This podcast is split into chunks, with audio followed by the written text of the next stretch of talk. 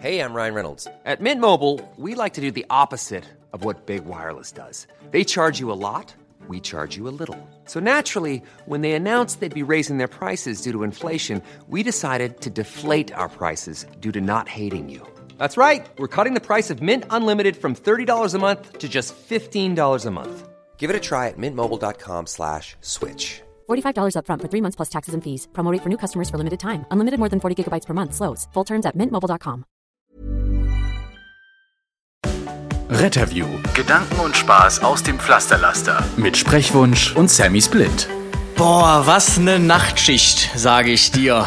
Du hattest ja auch, auch. Nacht, jetzt von Freitag auf Samstag. Also mein lieber Herr Gesangsverein, das habe ich lange nicht mehr erlebt, dass ich wirklich den ganzen Nachtdienst wach war. Wirklich von 19 Uhr bis morgens. Ich hatte noch eine Stunde von 5.30 Uhr bis 5.45 Uhr, äh, 6.45 Uhr, die wurde uns gegönnt. Und dann war ja schon Ablöse bei uns. Die ganze Nacht wach. War bei euch auch so viel los? Ja, wir reden ja von Freitag auf Samstag. Es war genauso viel los und heute Nacht gehe ich dann auch wieder rein von Samstag auf Sonntag. Es wird überall Halloween gefeiert. Äh, wir müssen jetzt mittlerweile abschmecken, ob das echtes Blut ist oder Kunstblut dann bei den Patienten. Das werde ich heute machen und dann einfach mal gucken, ob ich denn richtig liege. Bin ich mal gespannt, ob das Squid Game auch in irgendeiner Form äh, Wird es eine definitiv. Rolle, definitiv. eine Rolle spielen wird. Bei uns war es tatsächlich echt krass, weil es war eigentlich so Großstadt at its best. Wir grenzen ja direkt an Leverkusen und da war scheinbar richtig viel los. Also unser Wachbezirk und Köln somit auch. Und wir sind direkt um 19.30 Uhr nach Leverkusen alarmiert worden zur äh, Hyperventilation, beziehungsweise zur Körperverletzung und dann Hyperventilation nach Polizeieinsatz. Hatten da 15 Minuten Anfahrt. Dann haben die einen, da waren schon ein First Responder, ein Löschfahrzeug, beziehungsweise zwei Löschfahrzeuge, weil man wegen Corona immer mit zwei Löschfahrzeugen fährt, damit hinten nicht so viele sitzen. Und ähm, als, als, als wäre es das noch nicht gewesen, kam dann der Oberkracher und zwar war wohl um 2 Uhr auf der A1 ähm, ein schwerer Verkehrsunfall, wo die Leverkusener Kräfte hingefahren sind. Und eine halbe Stunde später war auf der A3 auch ein schwerer Verkehrsunfall mit vier Verletzten und zwei Eingeklemmten. Meine Und das Einzige, was die Stadt Leverkusen noch machen konnte, ist da Feuerwehr hinschicken, weil Rettungsdienst war ja alles auf der A1, was dann dazu geführt hat, dass wir ähm, aus 17 Kilometer Entfernung ähm, als primäre Kräfte alarmiert wurden. Mit zwei RTWs und einem NEF. Unser Wachbezirk war dann leer. Zusätzlich irgendwie noch ein RTW aus Gladbach, der da unterwegs war und ein Notarzt aus Wermelskirchen. Und dann fährst du da, ich habe das überhaupt nicht verstanden, ja. Ich war im Tiefschlaf, wache auf, guck auf den Melder und lese dann da irgendwie chirurgisch 2 äh, plus RTW auf der Autobahn. Ich habe es überhaupt nicht verstanden. Ich dachte so, hä, wieso denn keine Feuerwehr?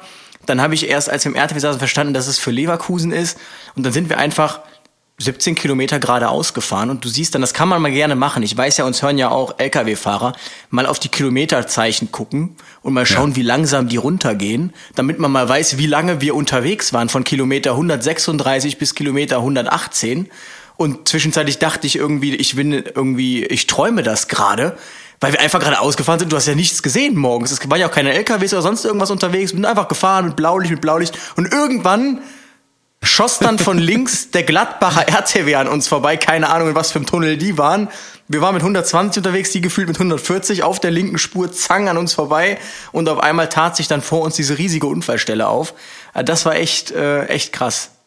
Oh, erstaunlich. Also ich habe äh, tatsächlich nur internistische Notfälle reingefahren und ein bisschen äh, Benzodiazepin-Intox. Jetzt mittlerweile wissen ja wir ja, dass das, äh, was das ist, ne? Benzodiazepine. Habt ihr das auch mit dem Antidot, dem entsprechenden behandelt? Ja, oder? wir wollten äh, tatsächlich Flumazenil noch geben. Zumindest haben wir es bereit gehalten für den Fall, dass es doch ein bisschen viel war. Er hat noch ordentlich was genommen und das Problem war bei ihm, also das war auch unser Highlight irgendwie so, zusammen mit der Polizei haben wir ihn sehr gefeiert, äh, weil er einfach lustige Sprüche rausgehauen hat in seinem Joom ähm, und uns allen erzählt hat, mit seinem Philosophiestudium wird er fünfmal so viel verdienen wie wir alle zusammen. Das musste er uns auch ganz oft nochmal auf die Glo Glocke äh, meißeln und hat äh, das auch bis ins Krankenhaus gesagt. Und dann kam so ein ganz beherzter Pfleger, der liebe Benedikt, den, den lieben wir auch, aber der hat immer irgendeinen Kessenspruch auf Lager, hat ihn quasi am Nacken gepackt und sagt, so, du setzt dich jetzt hin hier und hältst die Fresse, ist mir egal, was du verdienst. also Benedikt, äh, Äh, das haben wir gefeiert. Wir haben wirklich herzlich gelacht schon. Er selbst hat dann auch immer, immer wieder Instagram aufgemacht und eine Story gemacht die ganze Zeit, wie er da den Leuten erzählt hat, was ihm gerade alles so passiert und wie toll wir doch sind, bis wir dann wieder die größten A-Löcher waren und so. Also es hat immer, ist immer hin und her geschwankt. Das war, glaube ich, unser kleines Highlight am Abend, ähm, weil es einfach so lustig war. Selbst der Notarzt konnte vor Lachen nicht mehr. Aber so lief das den ganzen Abend. Die Polizei hatte richtig viel zu tun, ist in die Clubs rein, musste da. Ihr hattet auch eine Party von Blaulicht-Menschen. Richtig. Äh, Habe ich Das gehört. Das ist ja bei uns stimmt. nächste Woche erst. Genau, ich, und die war jetzt diese Woche in Köln, die ist ja jedes Wochenende woanders. Genau, die Blaulichtparty im Bootshaus. Da waren wir auch kurz zu Gast. Man munkelt, dass wir da gefühlt zehn Rettungsdienstler bei uns im RTW da hingefahren haben. munkelt man, ich weiß es nicht. Oha. Ich kann mich nicht mehr dran erinnern. Aber ähm, nee, Spaß beiseite. Tatsächlich stand da auch schon ein anderer RTW. Und ähm, wie sich das eben für eine Blaulichtparty gehört, ja. Und wie Ja, sich ich- das dann so wirklich für eine Blaulichtparty gehört, war dann tatsächlich zwei Stunden später, als wir gerade in Leverkusen waren, hörte ich über Funk irgendwie, dass da eine bewusstlose Person war und da äh, Rettungsdienst hingefahren ist. Also, ähm, ja, ich kann mir nichts Schlimmeres vorstellen, als einen Einsatz auf einer Blaulichtparty zu haben, wo ja in Anführungsstrichen nur Fachkompetenz anwesend ist. Und ähm, Aber auch ich wirklich da, nur in Anführungsstrichen an dem ja, Abend. ich habe da, ich hab da wirklich schon Erfahrungen gemacht. Das ist nicht lustig, wenn dann irgendwie da, keine Ahnung, eine Besowski ist auf so einer Party und dann kommen von rechts die ganze Zeit nur so Sprüche, müsst ihr mal einen Zugang legen, müsst ihr mal eine Vigo legen, wo es einfach nur Warum so darum... du rosa und nicht grün? Ja, ja, ge- genau sowas. Und wo es Pussy. einfach nur darum geht, so, guck mal, ich weiß was. Ähm, ja, deshalb ähm, bin ich froh, dass der Kälte an uns vorbeigegangen ist. Aber ich war wieder gestern kurz vor einem Wutausbruch tatsächlich. Zumindest innerlich bin ich implodiert. Mein Kollege ist absolut ruhig gewesen, äh, ge- geblieben. Ich konnte nicht verstehen, wie er das geschafft hat. Weil wir tatsächlich wieder, ähm, ich warte ja jetzt auf die Tasse tatsächlich in so schönem, ähm, in so schönem gelb-schwarz äh, Bettenberg-Design Rettungswagen. Das X steht für Taxi. Ähm, Herrlich. Weil es tatsächlich, also wirklich, also Patientin ruft wegen Beschwerden, die sie seit äh, gestern hat und da ist eine riesige gepackte Tasche schon im Eingang. Wir fahren da mit Blaulicht hin. Sie sitzt da ganz entspannt und sagt, ja, wissen Sie, sie weiß ja ganz genau, was los ist. War eine chronische Erkrankung, sie war schon öfter im Krankenhaus, sie weiß ganz genau, wie der Hase läuft. Ja, wissen Sie, ich habe das und das und das und das. Die Leute können dir teilweise besser irgendwie das erklären wie ein Arzt. Und jetzt habe ich hier wie und wie, wieder und wieder Schmerzen, so seit gestern. Und dann wissen die genau, dass wir da nichts dran machen können. Und jeder weiß eigentlich, es ist ja einfach gerade nur eine Taxifahrt, ja. Aber dann, dann, dann spielen die das Spiel aber so, so, als wären sie dann völlig überrascht. Man sagt, ja gut, wir können ja nichts machen, wir können uns Krankenhaus fahren. Ach so, ja, hm. Dieser gespielte Schock. Und dann. Was? Ins Krankenhaus? Ach, ach so, ja. mm. Und in welches? Dann kommt dann Genau. direkt hinterher. Dann sagst du, ja, in das und das. Okay. Und dann wird aufgesprungen, durch die Wohnung gewuselt. Ja, Schatz, ach, wo ist denn meine Maske? Ja, dann hier, da, tralala. Und dann geht man da zu Fuß hin und man fragt sich wirklich, ähm, Hm. wow. Also, das ist doch gerade einfach nur wow. Das möchte ich meinen letzten Patienten heute auch unterstellt haben. Also äh, dicke Beine seit gestern schon, seit gestern Mittag. Da hatten die Ärzte auch noch offen. Warum geht man da nicht hin oder in die Klinik? Ne? Die Ärztin hatte schon zu. Und dann sagst du heute auch, also ja, wir fahren jetzt mit Ihnen in die Klinik, weil wir das ja abklären müssen. Hat ja kein Arzt offen und das ist doof. Ja, aber in welche Klinik geht's denn? Ach, Südstadt, das wusste ich ja gar nicht. Da ist mein Mann ja immer. Das ist ja gut, dass er dahin fährt. Ja. Und du hast gewartet, bis ich Feierabend habe und dein Mann jetzt ins Krankenhaus fahren muss. Über den Feierabend hinaus. ja. Und natürlich immer nett machen und ja, komm, wir gehen jetzt runter. Ja, man kann ja dann auch nichts sagen. Also äh, Nein. macht man dann natürlich Nein. auch nicht. Aber ich, ja, ich denke mir halt, wo soll das Ganze hinführen? Also, ähm, naja, Ja. das ist ich immer fand das so.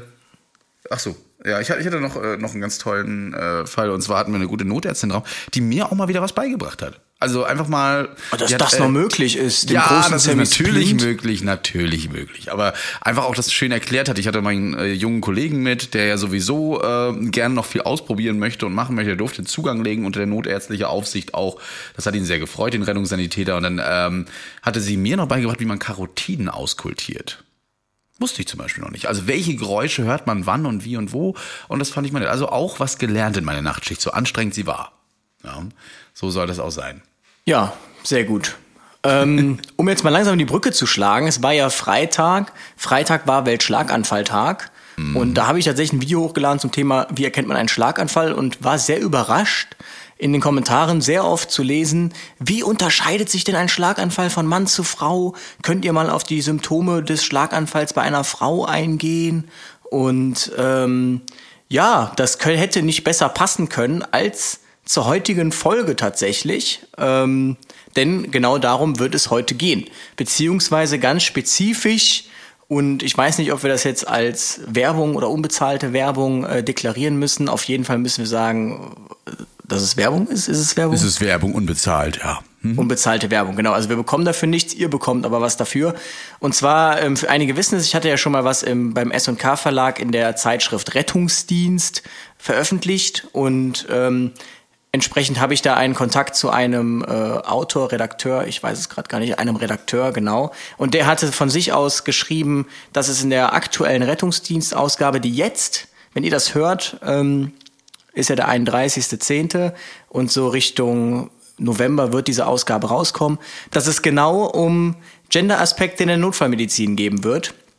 Ähm, nämlich genau um diese Frage eben. Wo unterscheiden sich Mann und Frau? Ist der Mann eigentlich, heißt es Mann gleich Mensch? Ist das wirklich so?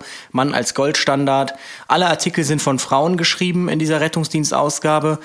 Und ähm, wir werden über einige Artikel sprechen, ähm, die wir uns durchgelesen haben. Wir haben die vorab äh, als äh, PDF zugesandt bekommen. Ähm, wenn euch das interessiert oder generell euch viele fragen mich, ja, was kann man denn so lesen, wenn man sich für Rettungsdienst interessiert? Ich sage dann tatsächlich immer, ja, lest einfach die Rettungsdienst. Einige sagen, Böses wäre die Bravo, die Bravo der, äh, der, der Notfallmedizin, aber ähm, das lasse ich jetzt mal so stehen. Ähm, Sehe ich nicht so. Jedenfalls könnt ihr auf einem Link, der jetzt in den Show Notes ist, ich denke, der Christian wird ihn reingepackt haben, ähm, rettungsdienst-shop.de, genau, gibt es einen Gutscheincode, könnt ihr Retterview eingeben und dann bekommt ihr diese November-Ausgabe als PDF-Datei für 4 statt 5 Euro oder eben ein Probeabo ähm, über drei Ausgaben von 8 statt 10 Euro. Da kann man eigentlich nicht meckern. Ähm, wie gesagt, ich gucke da auch immer rein. Es hat auch viel mit Fortbildung zu tun, tatsächlich, so sich so ein bisschen selbst fortzubilden. Zum Beispiel ähm, dieser Unterschied zwischen peripherer Fascialis Parese und Schlaganfall ist ja die wichtigste Differentialdiagnose mit. Die habe ich auch damals in der Rettungsdienst gelesen, als ich dann in der Artikel drüber war. Deshalb, man kann sich da schon gut mit fortbilden. Ähm, wie gesagt, wenn euch das interessiert, geht auf die Seite, Retterview eingeben, dann könnt ihr euch das auch alles anschauen und durchlesen. Ist übrigens auch ein kleiner Artikel über den Jonita-Rettungswagen mit Anti-Gaffer QR-Code.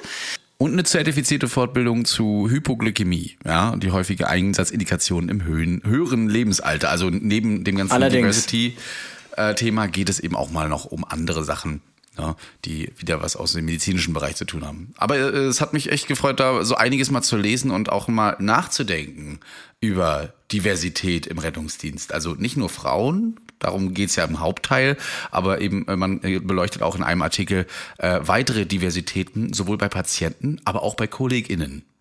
Ja, da werden Ja. wir auch, auch drauf, auf, drauf eingehen und das mir nochmal beleuchten mit euch. Die Rettungsdienst startet mit einem Artikel, der da sich, der da äh, übertitelt ist mit dem, äh, mit dem, mit der provokanten Frage: Der Mann als Goldstandard, Gender-Aspekte in Medizin und Unfallforschung.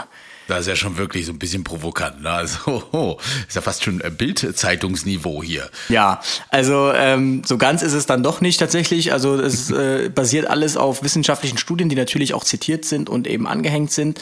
Ähm, der Artikel startet auf der Makroebene und sagt eben, ähm, dass ähm, man durchaus schon herausgefunden hat, dass äh, männliche und weibliche Zellen unterschiedlich auf Stress und Schmerz reagieren und ähm, das erstmal unabhängig von Einfluss und Wirkung von Hormonen. Und dass man eben auch herausgefunden hat, dass Stammzellen sich bei Frauen schneller regenerieren und das Immunsystem aktiver ist. Und, und das ist ja das, das Wichtige, das Immunsystem ist aktiver, ist ja erstmal positiv, aber reagiert natürlich dann auch stärker eben. Und das eben auch bei vereinzelten äh, Vakzinen, sprich dann Impfstoffen.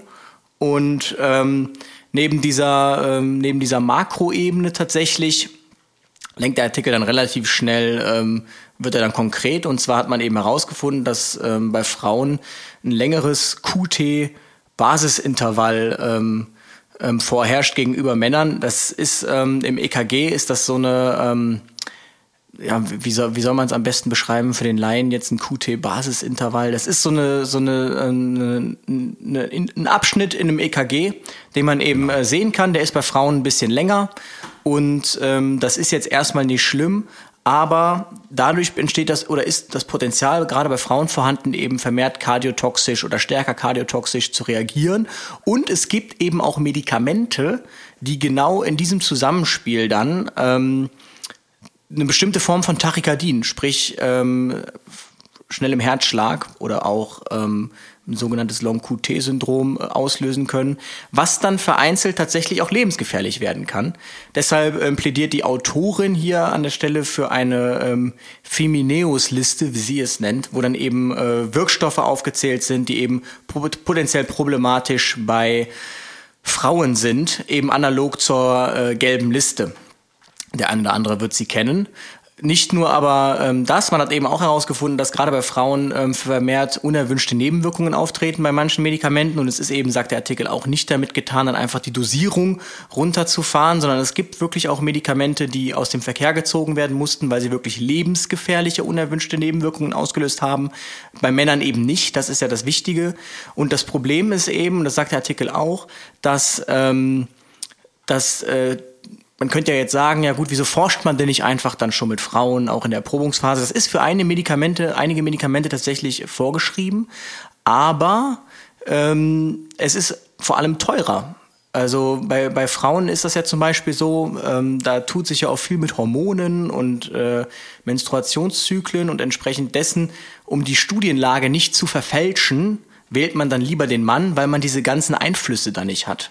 Und ähm, das ist dann entsprechend auch günstiger, die Studie, weil sie eben dann auch schneller abgeschlossen werden kann, weil der Mann nicht so krassen Hormonschwankungen unterliegt, hormonellen Schwankungen. Und ähm, das ist tatsächlich auch ein Thema, das hatte ich zum Beispiel überhaupt nicht auf dem Schirm. Also ähm, ja. Das macht es komplizierter, ne? Also das bestätigt ja wieder diese Stereotypen-Aussage, Frauen sind kompliziert. Aber ja, in diesem Fall ist es halt einfach so im, im Fall der Wissenschaft äh, und der Forschung vor allen Dingen. Ne? Das muss man wirklich mal alles beachten und bedenken. Kommt man manchmal gar nicht drauf. Ja.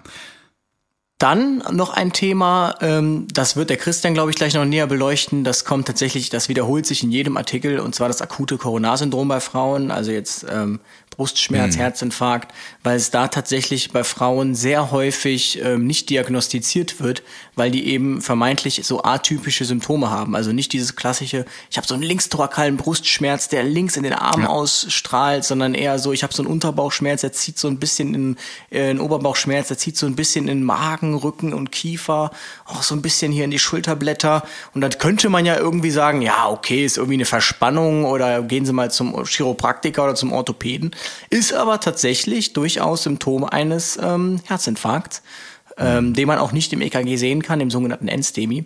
Deshalb, ähm, ja, aber ich glaube, der, der Christian geht da gleich noch detaillierter ja, drauf ein. Da hat man tatsächlich auch die Geschlechtsunterschiede einfach mal auch mit, mit Tracer-Diagnosen, also mit Leitmerkmalen quasi ähm, diagnostiziert. Und das hat man in äh, Österreich gemacht. Und zwar im Jahr 2020, also zu, zwischen 2017 und 20 hat man das Ganze so ein bisschen beleuchtet in Österreich. Äh, und da hat man gesehen, so ne, starben so 91.600 Personen in Österreich, davon eben ne, so 54,8 Prozent Frauen, also ein Fünftel mehr als Männer, ne, 45, 46 Prozent davon ja, waren äh, Männer, genau. Und ähm, das Problem ist aber, dass bei nur 27 Prozent der Frauen äh, präklinischen, äh, die äh, STEMI versorgt wurden, obwohl die Herz-Kreislauf-Erkrankungen hatten. Ne? Ähm, die Ursachen sind, und das hat Louis ja schon gesagt, dass ähm, sie eine unterschiedliche Krankheitssymptomatik haben. Ja, bei Frauen sagt man zum Beispiel, dass sie so Rücken- und Kieferschmerzen zum Beispiel gar nicht so unbedingt haben, ähm, sondern eher so eine isolierten Bauch-Oberbauchschmerzen. Ja, doch Rücken- und Kieferschmerzen sind auch mit dabei. Wird manchmal auch einfach als Nierenkolik abgetan. Und die Kolleginnen und Kollegen im Rettungsdienst äh, schreiben dann auch öfter kein 12-Kanal-EKG. Sogar Ärzte, Notärztinnen machen das nicht, weil sie darauf vielleicht noch nicht adäquat geschult sind, beziehungsweise es noch nicht so in Betracht gezogen wird. Auch Luftnot, die einfach nur isoliert vorkommt, äh, obwohl ich da sagen muss, da messen wir eigentlich sehr oft ein 12-Kanal-EKG. Verdauungsstörungen und so weiter, Palpitationen, Schwindel, Synkopen, das sind alles so eine Sachen, Müdigkeit auch so Abgeschlagenheit. Äh, das kann alles bei Frauen ähm, auch auf ein ACS oder einen Herzinfarkt eben verweisen.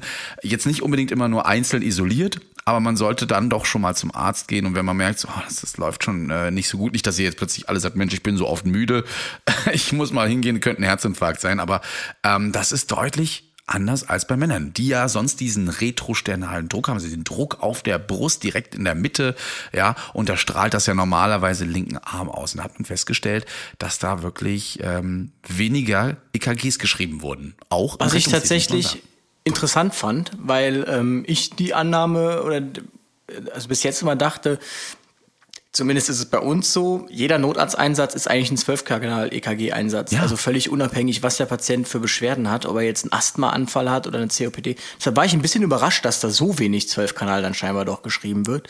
Aber ähm, das ist, glaube ich, dieses isolierte Sehen. Ne? Also wie, was was passiert bei dir so im Einsatzgeschehen immer mal auf dem Rettungsdienst? Bei uns ist das auch so. Also ich weiß, manchmal verdrehen die Kollegen auch die Augen, ne? wenn du dann sagst, ich hätte hier jetzt schon gern noch mal ein 12-Kanal EKG, bevor der Notarzt kommt oder auch ohne Notarzt, einfach nur um sicher zu gehen, weil man weiß nicht, wo es hinkommt. Gerade bei Bauchschmerzen oder auch wenn es aus dem Rücken kommt und man vielleicht auch nur so einen Klopfschmerz an der Niere hat, ich würde es gerne ausschließen. Und oft wird auch in der Notaufnahme mittlerweile schon gefragt, nicht sogar ermahnt, warum ist hier kein EKG gemacht worden. Und das finde ich ganz gut, weil die sind nun mal auch oft auf dem neuesten Stand. Und ich muss aber auch sagen, dass ich das bei mir auch oft mitbekommen habe, dass die Notärzte gesagt haben, wir machen mal hier noch ein EKG.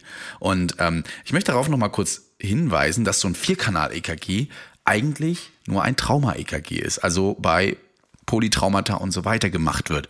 Das 12-Kanal-EKG ist zur Diagnose von ACS und anderen Herzkrankheiten eigentlich geeignet und der normale Standard, nicht das kleine EKG, wie es viele gerne noch machen. Mein Cousin sagt immer, ähm, der ist fährt auch Notarzt, ist ja Oberarzt an der Chirurgie hier in einem Krankenhaus in der Nähe und sagt immer, wenn ich ihm das erzähle, meint er ja, Luis, wenn du Vierkanal schreibst, dann, dann kannst du gleich lassen, da siehst du nur die Hälfte. Ja, also ähm, ja, ist ja halt aber auch wirklich, man sieht ja wirklich nur die Hälfte. Also ähm, was sich da dann so noch um die Ecke so verbirgt im wahrsten Sinne des Wortes, ja. da sieht man ja einfach dann nicht. Für diejenigen, die jetzt sich gar nicht auskennen, EKG und so weiter, ich weiß, wir hören ja auch einige zu, die gar nicht im Rettungsdienst sind, ne? so ein EKG, das beleuchtet das Herz auf Elektroebene ähm, in mehreren Ebenen. Jetzt machen wir manchmal so ein kleines EKG, da sieht man nur so, so, so ein, ein bis zwei Ebenen und mit so einem Brustwand-EKG, da kleben wir dann so zwölf Elektro, äh, Quatsch, zehn Elektroden an euch dran. Da können wir das wirklich in mehreren Ebenen und schön rundherum sehen. Wenn wir sogar gut sind, machen wir das auch noch von hinten. Dann haben wir wirklich das ganze Herz einmal beleuchtet und wenn wir da eine Auffälligkeit sehen, dann äh, können wir sowas wie einen Streckenerhebungs äh, schon mal sehen. Ne? Das ja. ist auf ähm, äh, Mesenterialinfarkt, sag ich schon, Streckenerhebungsinfarkt. Ähm, das ist wichtig für die Herzinfarktdiagnose. Ja, aber wird bei Frauen eben aufgrund dieser äh, unterschiedlichen Diagnostik nicht gemacht und das hat man jetzt eben schön untersucht. Was einen so ein bisschen ärgert, ist noch Reanimation bei Frauen. Das ist nämlich das die zweite Dia äh, Diagnose, Tracer-Diagnose. Da gibt's noch gar nicht so viel Forschung und man hat nur mal gesehen, dass bei 475 durchgeführten Reanimationen äh, erstmal 222 Ersthelfer mit Reanimation begonnen haben und dabei auch nur 71 Mal bei Frauen und 51 Mal bei Männern. Es ist aber noch nicht genau beleuchtet, warum das so wenig bei Frauen ist? Lag es daran, dass Frauen weniger reanimiert werden mussten? Oder ist es wirklich so, dass sich Leute bei Frauen teilweise unsicher sind, da was zu machen? Und ich habe bei Ersthilfekursen auch immer die Frage, was mache ich denn da bei der Frau? Erstens, da sind Brüste im Weg. Zweitens, was mache ich mit dem BH? Und um Gottes Willen, das muss ja bei einer Frau nicht unbedingt ein Herz-Kreislauf-Stillstand sein, weil das treffen ja mehr die Männer und so weiter. Ne? Da geht wir so ein Stereotypen-Denken los. Herzinfarkt ist eher was so für Männer. Nee, das stimmt nicht ganz. Ne? Ab 80 aufwärts übrigens trifft's mehr die Frauen als die Männer. Ja. Auch interessant ist tatsächlich, ähm, das Statistische Bundesamt erfasst wohl keine, also erfasst zwar die Verletzten und Toten nach Verkehrsunfällen nach Alter, aber eben nicht nach Geschlecht. Äh, ja. Dem entgegen dann die WHO und die US National Center for Statistical Analysis, die machen das wohl. Und ähm, so ist eben herausgekommen, dass man als Frau bei einem Verkehrsunfall gegenüber Mann ein 47% höheres Risiko schwer verletzt, 71% höheres äh, Risiko mittelschwer verletzt zu werden und im 30% häufiger stirbt die Frau. Ähm, was ich tatsächlich ähm, ganz interessant fand, ähm, also hier wird argumentiert, ähm, ja, ähm, zum Beispiel so Crash-Dummies, ähm, das sind immer Männer tatsächlich und die müssen wohl auch nur so eine männliche Taille haben. Also die Sitzgurte müssen mit dem Oberkörper eines durchschnittlichen Mannes getestet werden. Aber es ist wohl so, dass die Schwere der Verletzungen beim, gerade beim Heckaufprall wohl auch davon abhängt, wo der Schwerpunkt des Körpers ist. Und ähm, bei Frauen liegt der, der Schwerkörper, der Schwerpunkt ja wesentlich anders, eben aufgrund der körperlichen Gegebenheiten als bei Männern. Und deswegen mhm. wird eben gesagt, okay, entweder auch mal mit einer weiblichen Crash-Dummy testen oder eben entsprechend auch das Fahrzeug so anpassen, zum Beispiel durch Airbags für die Knie oder Pedale und Lenkräder, ähm, dass da eben das Risiko gesetzt, gesenkt werden kann. Denn angeblich kann man das ähm, durch eine sichere Sitzposition um bis zu 20 Prozent senken, eben dieses Risiko. Ähm, ja, kann ich tatsächlich, äh, also finde ich tatsächlich sehr interessant. Ich habe da mal so drüber nachgedacht, weil zum anderen wird ja auch gesagt, Männer sind die aggressiveren Autofahrer, das sagt zumindest die WHO, ähm, was eben auf Sozialisation und Identifikation mit entsprechenden Vorstellungen von Männlichkeit zurückzuführen ist. Aber ich habe mich gefragt, also wenn ich dann manchmal so beobachte, wenn ich jetzt mit zum Beispiel der Freundin irgendwo hinfahre und ich fahre das Auto, wie sie da auf dem Sitz sitzt, dann denke ich mir halt, keine Ahnung, also wird sowas auch erfasst? Ähm, ich denke mir halt, puh, also wenn wir jetzt einen Unfall hätten, dann bringt der Airbag auch nicht mehr viel. wie sieht er manchmal, wie sitzt sie denn da? also das, das, das kann, glaube ich, äh, jede Frau, äh, also ich glaube, also das scheint so typisch Frau zu sein, so mit komplett auf dem Sitz zu sitzen, also auch so mit angezogenen Beinen und äh, also Aha. ja genau, so komplett auf dem Sitz. Ähm, was ich manchmal sehe, wenn ich so ähm, tiefer gelegte ähm, Reisemobile sehe, dann auch einfach so die Beine auf die, ähm, auf die Ablage vorne, das Armaturenbrett. Ja, ja oh, da wenn ich das sehe, da könnte ich auch schon wieder. Das ist ja nun mal dann auch keine sichere Sitzposition. Da wäre es jetzt natürlich Nein. interessant, ähm, betrifft das hauptsächlich Fahr ähm, FahrerInnen und Fahrer eines PKWs oder eben auch Beifahrer? Und dann würde mich schon interessieren, ähm, ob da vielleicht auch solche Aspekte irgendwie reinspielen. Weil gerade auf der Rückbank muss man ja sagen, da ist ja, glaube ich, so das Sitzverhalten alles andere als wie es jetzt vielleicht bei einem Crash-Test getestet würde. Ja, die sitzen nicht alle gerade und mit Beinen nach unten, aber solange deine Freundin auf dem Beifahrersitz äh, mit Beine an auf dem Sitz sitzt, ist das in Ordnung als Fahrerin. Naja. Ne? genau, Tesla fahren einfach. Die Tesla fahren einfach.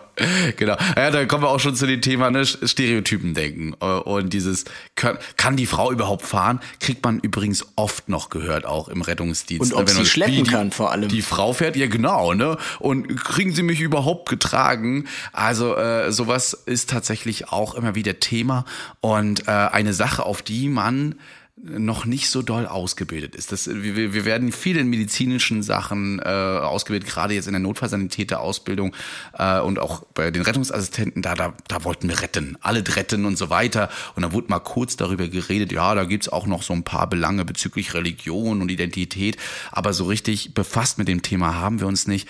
Ähm, dabei ist gerade äh, in nahezu allen Bereichen der Gesellschaft wird die Sensibilität für diese Diversity, so nennt man es jetzt, das neues Fachwort dafür, ja, die Diversität einfach größer. Einfach auch durch die Verankerung in den Grundgesetzen, ja.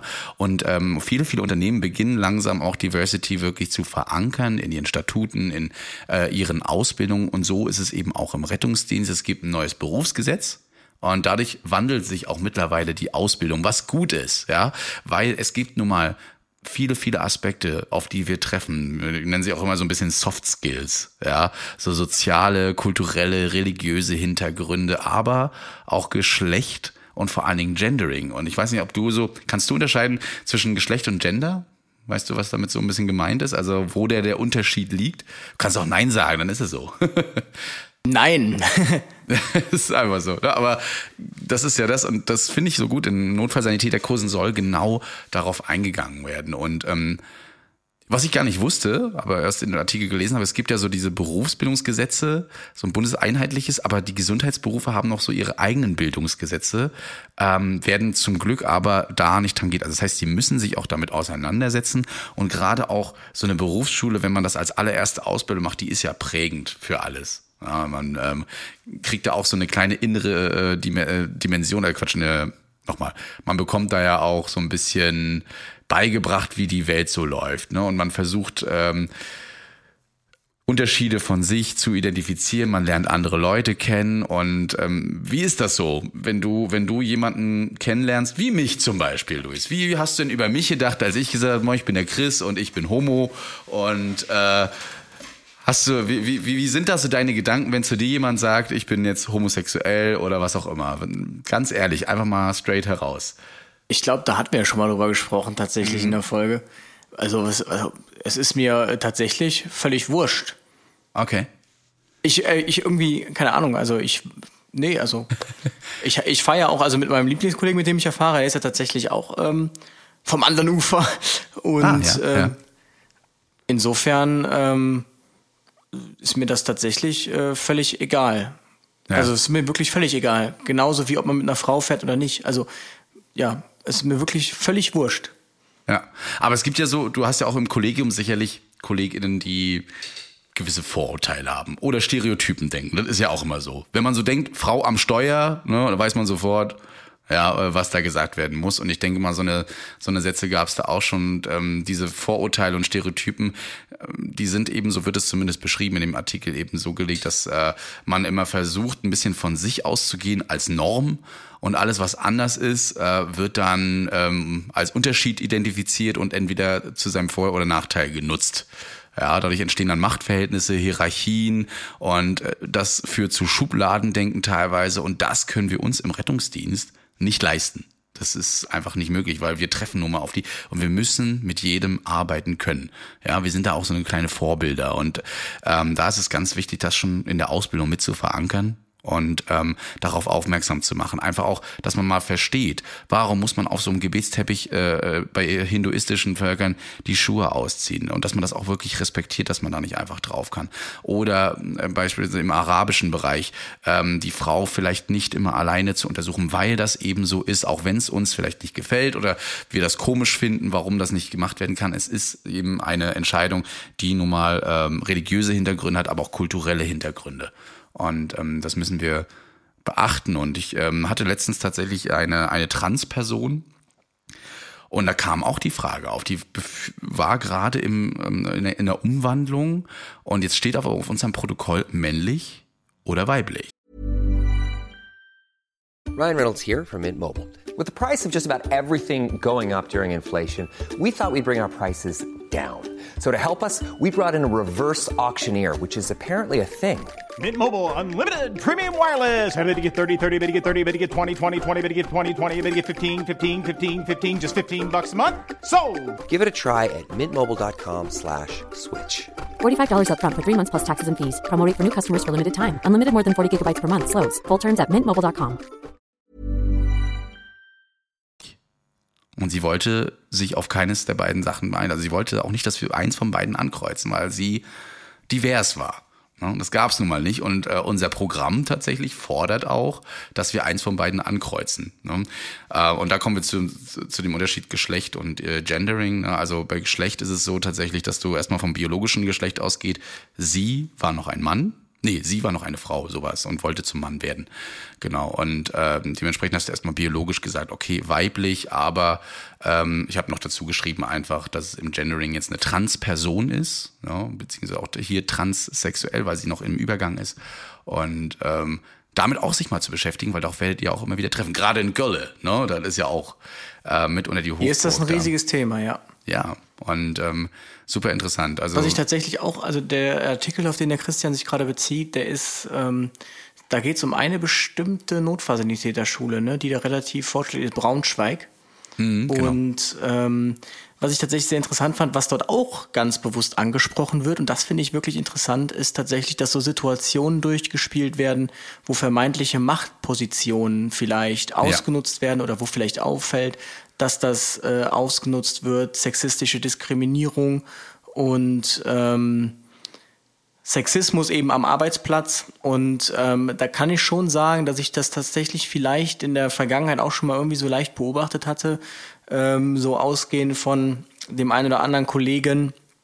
Und das finde ich dann doch äh, sehr interessant, dass man das scheinbar auch erkannt hat, dass das so ist, weil es wird ja gerne einfach totgeschwiegen und mir hat ja tatsächlich, haben ja auch schon mal ähm, Leute geschrieben, ähm, also Notfallsanitäterinnen beziehungsweise Rettungssanitäterinnen, die sagten, dass sie da auch nicht Opfer geworden sind, aber das schon erlebt haben, ähm, Sexismus und eben äh, so Männer so aufgetreten sind, so nach dem Motto, na Häschen. Und ähm, das finde ich ganz tatsächlich, also genau, und die sagten dann auch, ja, was soll man denn machen? Also man hat das dann irgendwie angesprochen, dann wird es irgendwie totgeschwiegen und ähm, es weiß ja auch irgendwie keiner, wie man damit umgehen soll. Es ist ja irgendwie so ein, man versucht es ja einfach so zu verdrängen, so nach dem Motto, sowas gibt's nicht, ja, weil man ja auch, glaube ich, sieht, wie hoch das mediale Echo sein kann, ähm, als es da in dieser MeToo-Debatte zum Beispiel. Und deshalb finde ich es interessant und da sehr, sehr gut, dass das schon in der Ausbildung konkret ähm, umgesetzt wird und darüber gesprochen wird. Finde ich echt Ja, gut. weil du triffst ja nachher, also auch in deinem ersten Jahr schon das erste Mal auf eine Rettungswache, wo du auf diese Stereotypen denken, also du wirst mit denen konfrontiert. Und da sind eben Vorurteile immer fest verwurzelt, unabhängig eben vom Geschlecht. Das ist einfach so. Und die Schule sollte jetzt die Aufgabe haben, die Auszubildenden auf ihrem, auf diesen Alltag eben vorzubereiten und eben ein breites Wissen und Informationen einfach zu vermitteln, damit die Auszubildenden obwohl sie auf diese Typen eben also äh, treffen, eben trotzdem ihre eigene Meinung bilden. Sie festigen vor allen Dingen auch darin, hey Leute, ihr werdet das und das vielleicht erleben, ne? ähm, hat eben auch seine Gründe, weil es früher eben so war, aber bitte versucht eure eigene Meinung zu wählen. Das ist so jetzt diese Generation, darüber habe ich mich gestern auch mit meinem Kollegen unterhalten, weil wir da auch so in, auf dieses Thema kamen und ähm, das finde ich ganz spannend auf jeden Fall. Das werden wir die nächsten Jahre sehr gut beobachten können, wie sich das wandelt hoffentlich.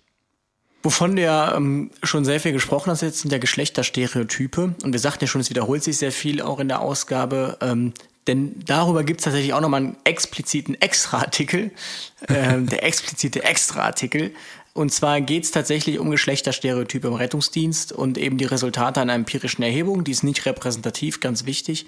Aber man hat eben so eine Erhebung durchgeführt, wo man eben mal so, ähm, so, äh, so Dinge gesammelt hat, wie zum Beispiel, ähm, so man hat so männliche Aufgaben klassifiziert und so typisch weibliche Aufgaben, eben Stereotypendenken. Und äh, männliche Aufgaben waren dann so Überprüfung der Funktionsgeräte, medizinische Geräte, Autofahren, Beförderung der Patienten, Organisation bei Großschadenslagen, Entscheidungen treffen, Sicherheit des Fahrzeugs. Und weibliche Aufgaben waren so Dokumentation, Behandlung des Kindes, Betreuung des Kindes.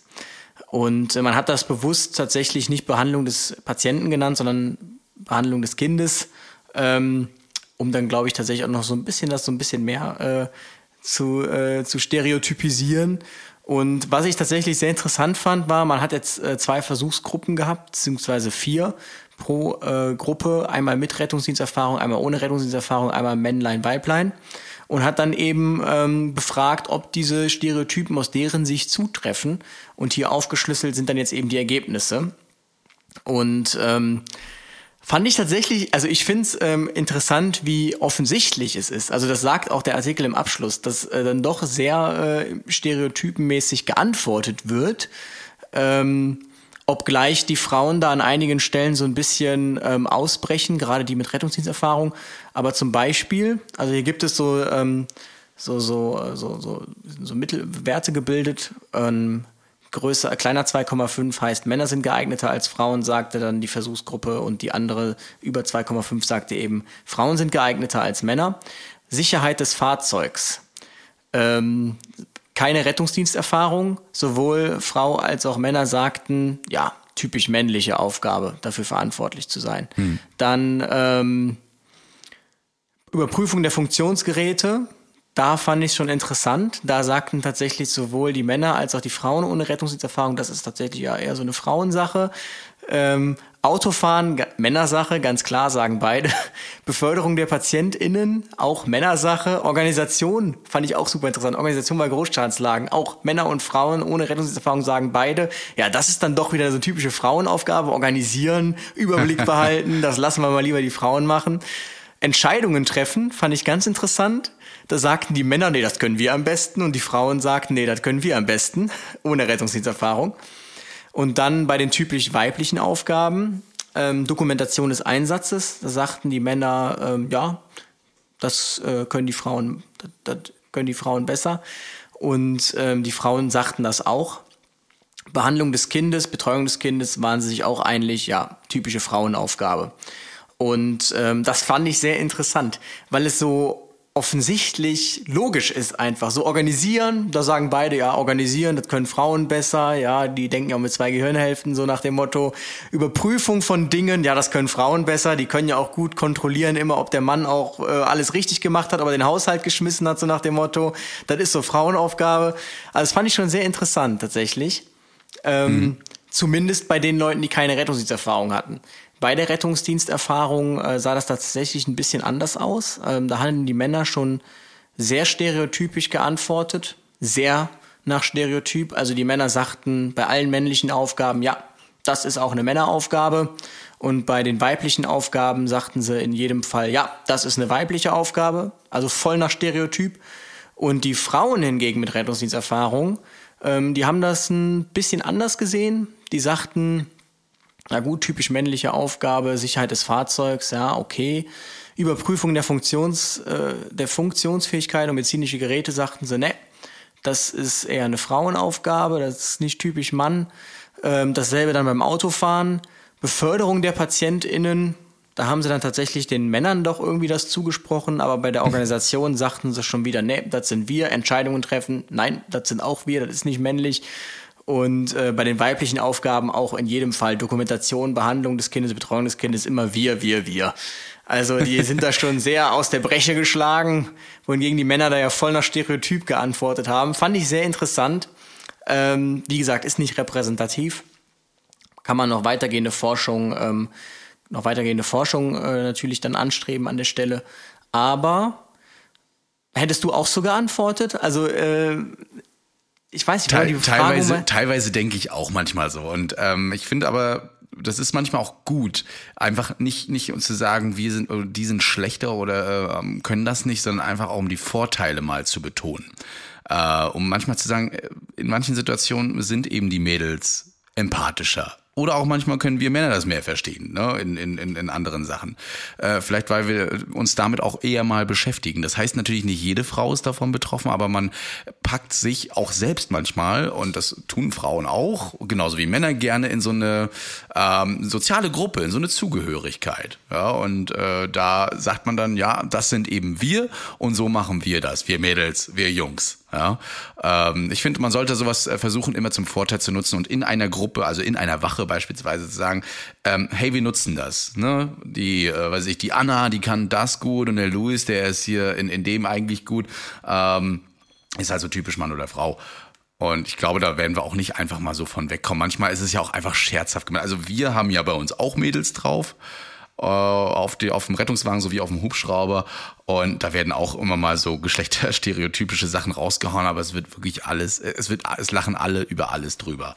Ne? Und ähm, Manchmal gibt's dann aber auch mal einen scharfen Blick von der von von unserer lieben Katrin und die sagt dann so, nee, also so ist das jetzt auch nicht. Ne? Wenn ihr wüsstet, Jungs. Ja, Einige haben, haben tatsächlich genau das auch ge geantwortet. Also es gab wohl so ein Feedbackfeld in der Befragung und da haben halt eben sehr viele gesagt, ähm, übrigens hauptsächlich gebildete, oder hochgebildete Leute, waren sogar Promovierte bei unter den Befragten.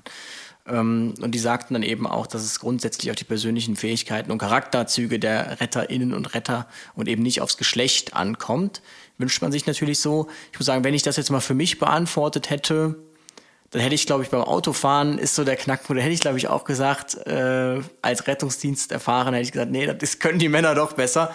Zumindest, weil ich schon des Öfteren erlebt habe bei KollegInnen, dass gefühlt zehn Meter Platz ist zu beiden Seiten und sie trotzdem mit Horn darauf bestehen, dass jetzt alle Autos wirklich verschwinden. Ähm, ja, kann man ah. jetzt mal so dahinstellen. Ansonsten finde ich wirklich bei Organisationen, ähm, also jetzt, ob es jetzt Organisation oder Entscheidung treffen ist oder Dokumentation. Bei Kindern würde ich auch voll sagen, ja. Das liegt aber, glaube ich, einfach an anderen Dingen. Ähm, ansonsten würde ich bei jedem anderen Ding sagen, das kommt einfach auf die charakterlichen Fähigkeiten an. Da kann man nicht sagen, das ist jetzt typisch Mann oder typisch Frauen äh, Sache. Ähm, das nennt man auch übrigens diese sogenannte äußere Dimension. Ne? Also Auftreten, Aussehen, ähm, Verhalten, Gewohnheiten vor allen Dingen. Und äh, wenn man damit ähm, öfter in Kontakt kommt bei der Person und weiß, oha, wenn sie das Gesicht aufsetzt und so und so auftritt, dann meinen sie das schon ernst. Ne? Äh, auch ich bin in einem Katastrophenschutz aufgewachsen, wo unsere Leitungsfunktionen natürlich sowohl Mann auch als auch Frau sind und ähm, auch oft mal die Mädels äh, jetzt vor allen Dingen auch die Hosen anhaben. Ne? Und wenn da, da meine Leiterin da was sagt, meine KBLerin, dann muss man da schon in Acht gehen. Da muss man schon mal kurz den Kopf einziehen, weil wenn sie Entscheidungen fällt, dann ist das so. Und dann spurten aber auch alle. Ja, deshalb, also ich finde es tatsächlich, dass die Männer so krass stereotypisch nach Stereotyp, also die Männer mit Rettungsdiensterfahrung, so krass nach Stereotyp geantwortet haben, das lässt schon tief blicken, tatsächlich. Ähm, dass der Rettungsdienst vielleicht doch noch so ein bisschen alten Strukturen hängt, aber wie gesagt, es war halt auch nicht repräsentativ. Ähm, mhm. Unterm Strich wurden ja auch nur 160 Männer befragt von wie viele tausend Leute haben wir im Rettungsdienst, ich glaube 70.000 Mitarbeitende.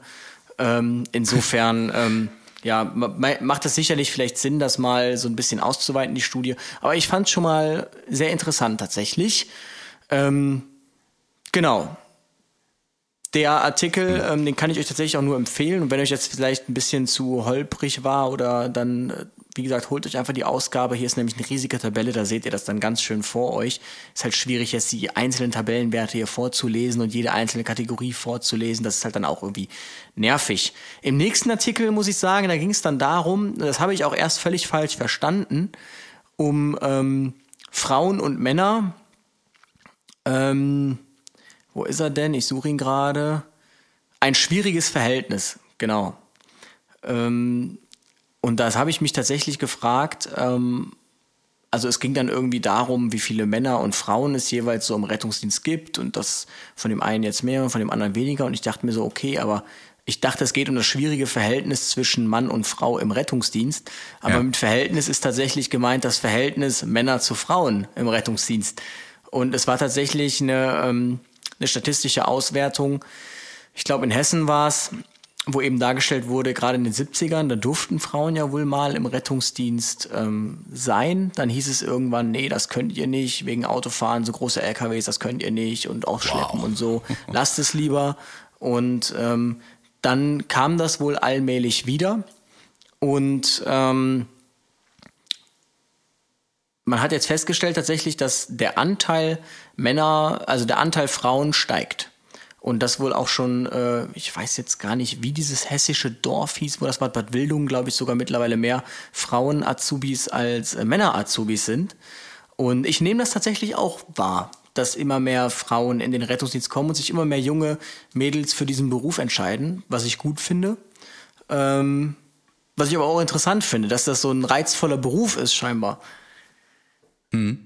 Ich äh, kriege das übrigens auch mit jetzt, auch weil wir wieder ganz viele Azubis bei uns drauf haben. Jetzt gerade auch in unserer äh, Online-Fortbildung waren da auch wieder welche dabei und da sieht man so, wer seid ihr denn? Ach, ihr seid die Azubis. Oh, Azubine, Azubine, Azubi. Hm, okay, cool, ja. Also auch ich nehme das wahr und äh, finde das natürlich klasse, die dann teilweise auch nicht nur im Rettungsdienst arbeiten übrigens, sondern auch Brandmeisteranwärterinnen werden. Ne? Also äh, übrigens muss man, muss man ja leider auch mal zugeben, Feuerwehr auch ein immer noch sehr stark vorbeurteiltes, äh, beurteilter Beruf.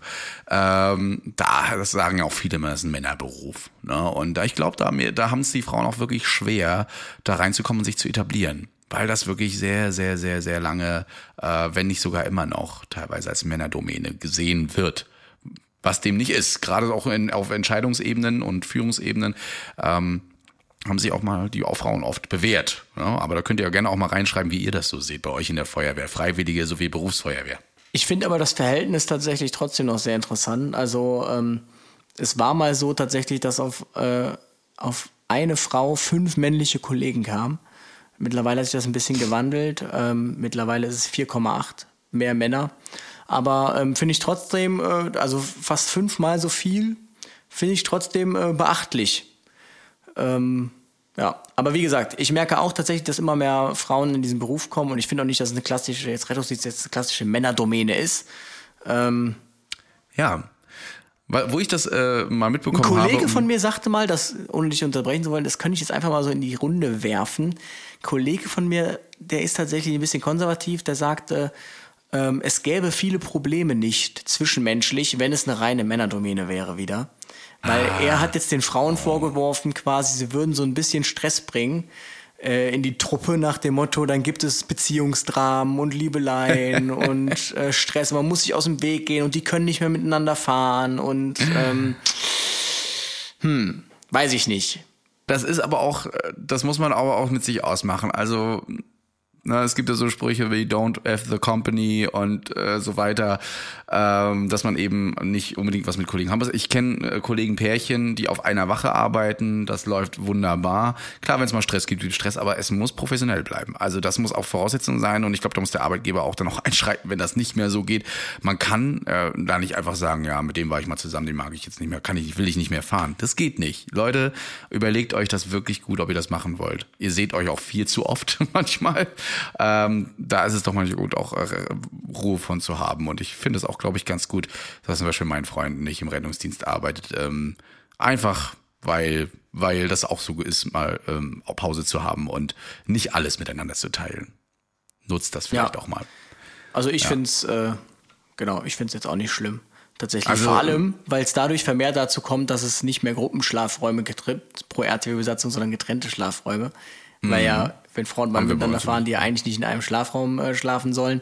Und äh, das finde ich dann wiederum gut, dass wenn man mit einem schnarchenden Kollegen fährt, dass dann Schla zwei Schlafräume äh, vorhanden sind. Also äh, allein dafür ist es schon gut. Ähm, bei unserem Hubschrauber äh, in Greifswald, da hatte ich das auch letztens und da, da, haben, da haben sogar die Kollegen gestaunt, oder der Kollege gestaunt, mit dem ich da war, ist gelandet bei uns und da stiegen dann natürlich zwei Mädels aus, Notärztin und Hems TC. Ja, alles beides Mädels, gut drauf, haben sich gleich toll verstanden. Das ist wie bei uns Männern, ne? Man versteht sich, Männerthemen, Fußball, was auch immer. Und die Frauen haben über was auch immer geredet. Auf jeden Fall traten die wirklich selbstsicher auf, haben alles gemacht, haben auch gesagt, geh weg da, ich mache das allein mit der Trage. Okay. Ne? Lag jetzt nicht daran, dass sie eine Frau war, sondern wir helfen eigentlich immer den Kolleginnen und Kollegen da, aber sie hatte das gleich so als ähm, als, ich weiß nicht, ob ob es als Angriff gesehen hat, dass ich da einfach mithelfen wollte, das raustragen, weil wir das eben immer machen. Aber ähm, das lief auf jeden Fall ganz gut, war sehr sympathisch und äh, auch darum geht's übrigens kurz mal in einem Artikel, ähm, der tatsächlich nicht so doll beschreibt. Ich dachte, es geht wirklich mehr mit haben Mädels Probleme in der Luftrettung oder nicht. Ne? Frauen in Luftrettung als Teams DC, ein Traumberuf. Dort werden äh, drei äh, Frauen in, auf unterschiedlichen Hubschraubern begleitet in Deutschland und ähm, es wird viel der Arbeitsalltag beschrieben, wie das so abläuft. Das könnte man auch komplett auf das andere Geschlecht münzen. Um, und nur selten kommt mal so die Frage auf, gibt es denn da einen Unterschied? Ähm, Fazit war dann auch größtenteils, dass es da größ also keine Probleme großartig gibt. Ne? Auch, auch in der Luftrettung werden Frauen äh, immer mehr etabliert. Und das finde ich auch gut. Ähm, wir haben bei uns ja sowieso schon immer Notärztinnen und Notärzte dabei. Äh, und das hält sich auch gut die Waage. Und es macht einfach mit beiden irrsinnig Laune. Also ich sehe da wirklich keinen Unterschied. Äh, diesen Artikel kann man sich auf jeden Fall kurz mal durchlesen über Fliegen, ähm, aber man sollte nicht so viel erwarten. Da wird nicht viel diskutiert über Frauen oder Männer in der Luftrettung, sondern wirklich mehr so der Alltag einer Hems-TC-Dame auf dem Hubschrauber beleuchtet. Der wahrscheinlich jetzt aber kein anderer ist, als wenn sie jetzt Na, natürlich nicht. männlich wäre. Ja. Ja. Ein anderes Thema ist, glaube ich, noch ähm, gerade so geschlechterspezifische CPR, also äh, Reanimationsfaktoren, gerade beim Herzinfarkt, wo man äh, tatsächlich festgestellt hat, dass es Unterschiede gibt. Ähm, vor allen Dingen darin, wie es denn dann verläuft bei Frauen, die nach einer CPR, also nach einer Reanimation ins Krankenhaus kommen und ob sie versterben oder nicht, beziehungsweise noch gut aus dem Krankenhaus rauskommen. Und man hat hier festgestellt, dass ähm, Frauen später auch einen Herz, also später einen Herzinfarkt haben, liegt daran, dass irgendwann die Menopause natürlich eintritt ähm, und das Östrogen quasi nicht mehr so stark ausgeschüttet wird, was eigentlich übrigens ein positiv, also Östrogen hat einen positiven Effekt auf unsere kardiovaskulären, äh, auf unser kardiovaskuläres System. Und ähm, wenn das eben ausfällt, dann erleiden Frauen eben schnell mal einen Herzinfarkt. Und das wirkt sich wirklich sehr negativ auch auf äh, die kardiopulmonale Reanimation aus. Ähm, Hinzu kommt auch noch, das habe ich ja vorhin schon gesagt, dass äh, man festgestellt hat, in der Häuslichkeit werden Frauen wie Männer eigentlich immer Laien, also Laien reanimiert, mehr Laien reanimiert als auf der Straße. Weiß man noch nicht ganz, woran es liegt, aber auf der Straße trauen sich mehr, weniger Laienhelfer, eine Reanimation zu machen. Was ich komisch finde. Weiß nicht, wo, wo da die Hemmschwelle liegt. Liegt es daran, man muss eine Frau entkleiden und das geht eher weniger als beim Mann? Kann Wahrscheinlich ich mir schon daran. vorstellen, tatsächlich, ja. Ne? Um Gottes Willen, was macht er da mit der Frau? Jetzt liegen die Brüste da blank auf dem Tisch quasi oder auf, auf dem Bordstein. Äh, das kann er doch nicht machen. Ja, das ist so eine Hemmschwelle. Ne? Also ähm, liegt an unserer Gesellschaft, würde ich auch sagen. So Brüste raus und sowas, das geht einfach nicht. Aber Männer, die dürfen oben ohne rumrennen. Und da geht das. Da kann man auch mal rumdrücken, das macht nicht so viel. Ah, da muss man wirklich, also da versuche ich auch in Erste-Hilfe-Kursen wirklich drauf zu sensibilisieren, dass das sagt, Leute, habt keine Angst vor dem BH. Okay, kam schon mal das Argument, weißt du, was ein BH kostet, aber das fand ich eher so zweitrangig. Na, da sag ich Da dann auch, verweise ich Leute, auf den Rechtspodcast. Ja, äh, so. Was zahlt der Patient dann? Das ist dann so. Die Versicherung macht das, ne? Genau. Und da zählt auch nicht, auf dem BH zu drucken, wehe, du packst das Ding aus.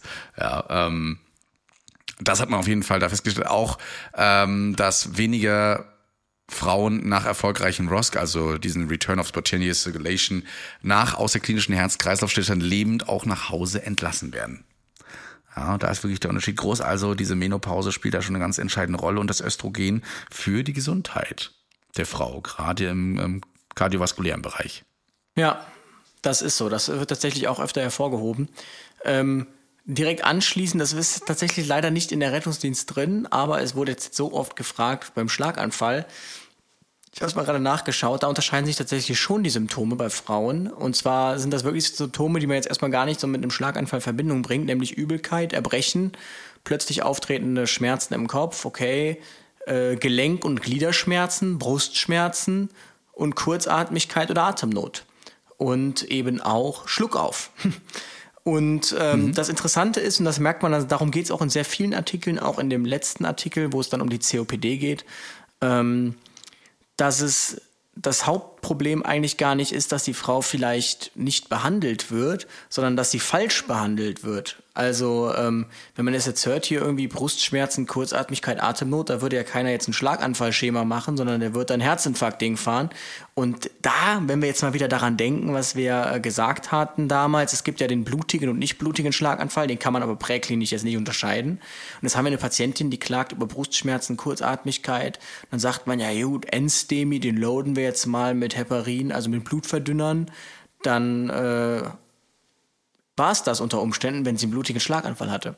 Und ähm, deshalb, ähm, das sagen wirklich alle Artikel, ist das immer ganz wichtig, an Differentialdiagnosen zu denken, damit man eben keine falsche Therapie einleitet und entsprechend Medikamente gibt, die überhaupt nicht indiziert sind.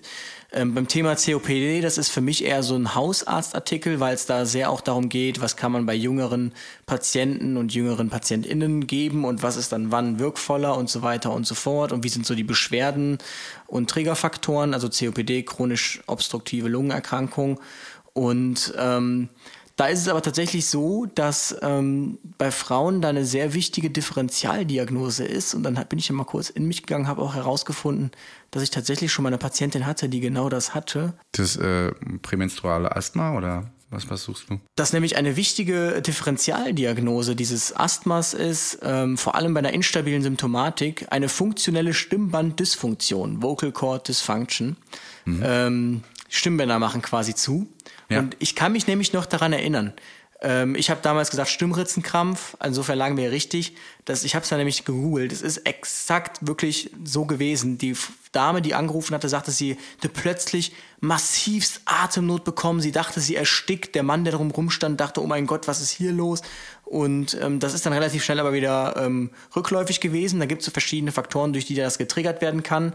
Und da sagt man dann eben, ja gut, wenn man dann jetzt anfängt hier mit Glucocorticosteroiden und ähm, hier Asthma-Schema fährt mit Salbutamol, Atrovent, was weiß ich, dann ist das eben nicht förderlich, wenn der Patient schlichtweg kein Asthma hat. Und ähm, das nehme ich auf jeden Fall mit, das mal im Hinterkopf zu behalten, dass es eben bei Frauen immer ganz wichtig ist, an Differentialdiagnosen äh, zu denken, weil die sehr asymptomatisch sind. Und ähm, ja, Frauen reagieren zum Beispiel auch empfindlicher auf Zigarettenrauch. Na, die sind da wirklich, ähm, also bronchial wirklich überreaktiver. wobei Ähm, im Alter die bronchiale Hyperreagabilität bei Männern nicht wobei, weil auch bei gerade im Alter die bronchiale Hyperreagabilität bei Männern stärker abnimmt als bei Frauen. Das fand ich auch interessant. Ja. Also ihr seht schon, es wird in diese Richtung, also Unterschiede zwischen Männern und Frauen in alle möglichen ähm, Pathologien geforscht. Ja, man guckt hier wirklich überall nach und hat festgestellt, Mensch, wenn es da Unterschiede gibt, dann gucken wir doch jetzt mal auf das Atemsystem ran. Und wir, wir sind wirklich sehr gespannt, was es noch für Unterschiede geben wird, was wir in unseren Fortbildungen immer wieder mitbekommen. Deswegen können wir auch jedem Kollegen äh, empfehlen, ähm, Fortbildungen zu besuchen sich die Zeitschriften anzunehmen, die Magazine, die beschäftigen sich nun mal damit. Es wird nicht immer sofort alles beantwortet werden können. Die Forschung forscht nun mal und das dauert auch seine Zeit. Ähm, so gerade gerade in der präklinischen Forschung ähm, da immer Ergebnisse rauszufinden. Wir können ja nun mal nicht rumtesten. Ne? Wir können nicht sagen, ja, so jetzt fangen Sie mal mit der Reanimation an. Ich äh, werde das Ganze mal beschreiben. Ne? Da äh, kommt es auch auf viele andere Sachen. Ich weiß nicht, macht ihr das Reanimationsregister wieder bei euch? Bei uns hat man ja wieder begonnen damit, das gut auszufüllen. Also ich glaube, NES, es ja. muss ausgefüllt werden, wenn man mhm. Lust dazu hat, ja. Aber genau, wir machen es also, ja nicht, das macht ja eh der Arzt. Genau, die das machen die Ärzte. Also es gibt so ein Reanimationsregister, dort erfüllt man auch nochmal ein, zwei Seiten aus zur Reanimation. Was hat man festgestellt? Wie waren die Werte, Geschlecht und sowas? Da wird auch Statistik erhoben. Und selbst wir bei unseren Protokollen, die wir so schreiben auf dem Rettungswagen, kreuzen vieles auch an, rein auch teilweise statistisch wesen. Also auch, ob ihr in der ersten Hilfe zum Beispiel suffizient, insuffizient oder gar nichts gemacht habt. Ne, oder Telefonreanimation ist bei uns immer so ein Haken. Ähm, es hat nichts damit zu tun, dass wir irgendwie anscheißen wollen, sondern einfach nur statistisch auswerten ähm, und dann solche Artikel schreiben zu können. Deswegen äh, werden euch manche Fragen vielleicht auch mal wundern, die wir euch stellen, aber die müssen einfach gemacht werden. Und auch hier ein Appell an die Kolleginnen, füllt eure Protokolle immer ähm, trotz des, des Zeitdrucks immer möglichst ausführlich aus, damit man solche Statistiken eben gut und ähm, evidenzbasiert auch erheben kann. Und der wärmste Tipp nochmal, wie gesagt, ähm, holt euch irgendeine Rettungsdienstzeitschrift, ob es jetzt die Rettungsdienst ist ähm, oder irgendeine andere. Ich kann es wirklich nur empfehlen, weil ähm, wir bekommen die auf die Wache, glücklicherweise. Und ähm, dann, dann stöbert man da immer mal wieder so rein und man sieht auch immer mal wieder Leute, die dann so da drin blättern.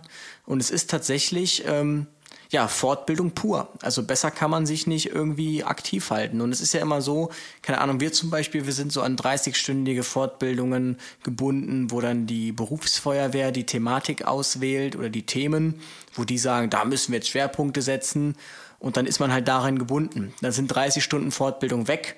Man hat vielleicht gar nicht über aktuelle Studien oder Besserungen oder Neuerungen gesprochen, sondern irgendwie nur darum, darüber, ähm, keine Ahnung, wie man am besten mit dem Lukas äh, umgeht, die 165. Rechtsfortbildung und was weiß ich.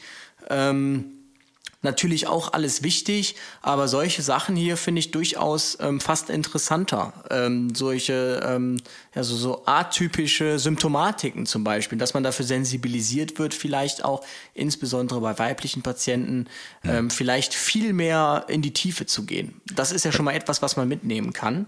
Ähm, Finde ich bei uns tatsächlich ganz gut. Deswegen laden wir bei uns auch nicht immer nur Leute aus dem Rettungsdienst ein, sondern auch tatsächlich aus den Universitätskliniken äh, und äh, auch Professoren teilweise, die da referieren. Einfach damit man auf dem neuesten Stand ist, auch die neuesten Studien mal ähm, ausgewertet hat. Und da kommt immer wieder was Neues rein. Ja, die erklären das dann auch, weil sie einfach äh, damit die Erfahrung gesammelt haben, auch in der Klinik. Äh, und gerade Rostock ist ja eine der größeren, nee, eigentlich, eigentlich die größte Klinik so in, in, in Mecklenburg-Vorpommern, wo viele Patienten hingeflogen werden und viel geforscht wird auch.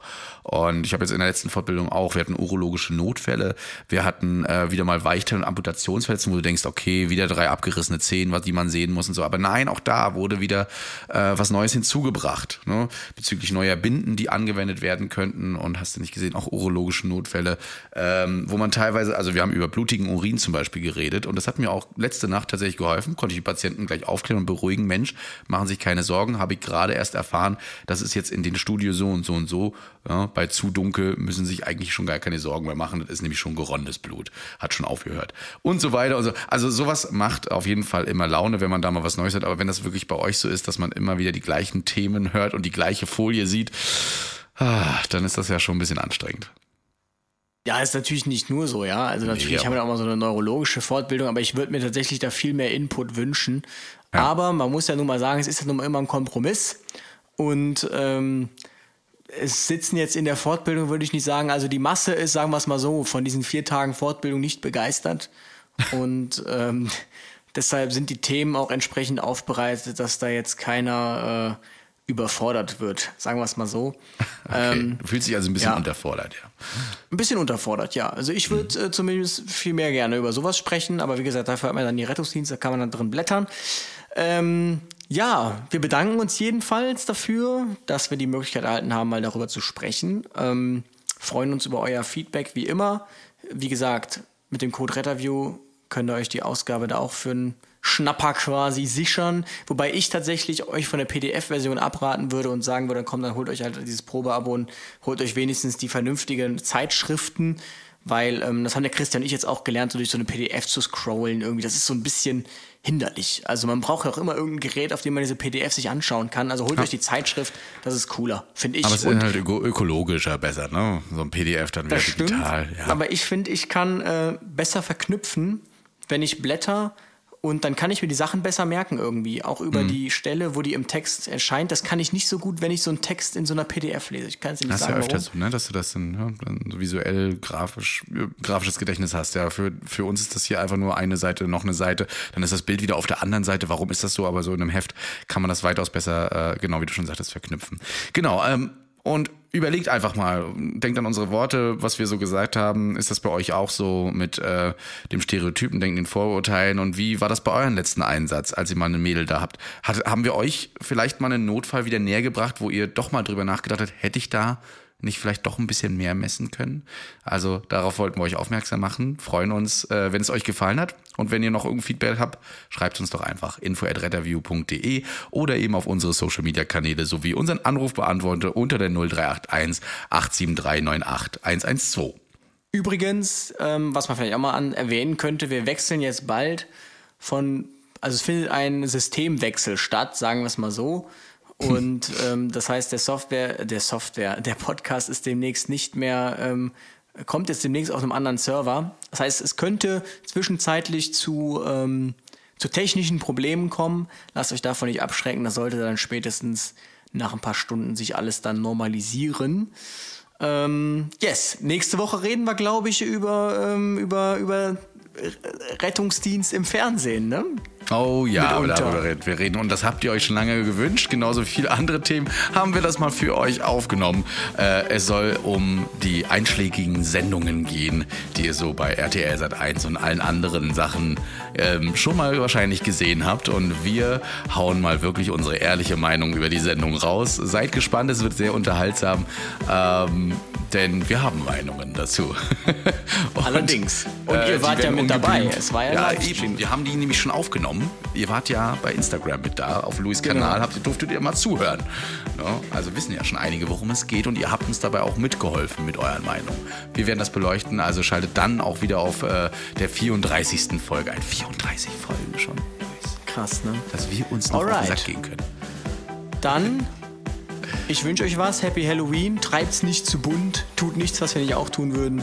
Ja, und, lasst euch viel Süßigkeiten geben, aber putzt euch die Zähne. Genau. Bis nächste Woche. ciao, ciao. Retterview Gedanken und Spaß aus dem Pflasterlaster. mit Sprechwunsch und Sammy Split.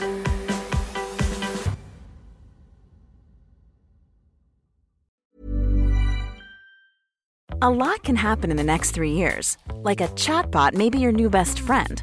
But what won't change? Needing health insurance. United Healthcare Tri Term Medical Plans are available for these changing times. Underwritten by Golden Rule Insurance Company, they offer budget friendly, flexible coverage for people who are in between jobs or missed open enrollment. The plans last nearly three years in some states, with access to a nationwide network of doctors and hospitals. So, for whatever tomorrow brings, United Healthcare Tri Term Medical Plans may be for you. Learn more at uh1.com.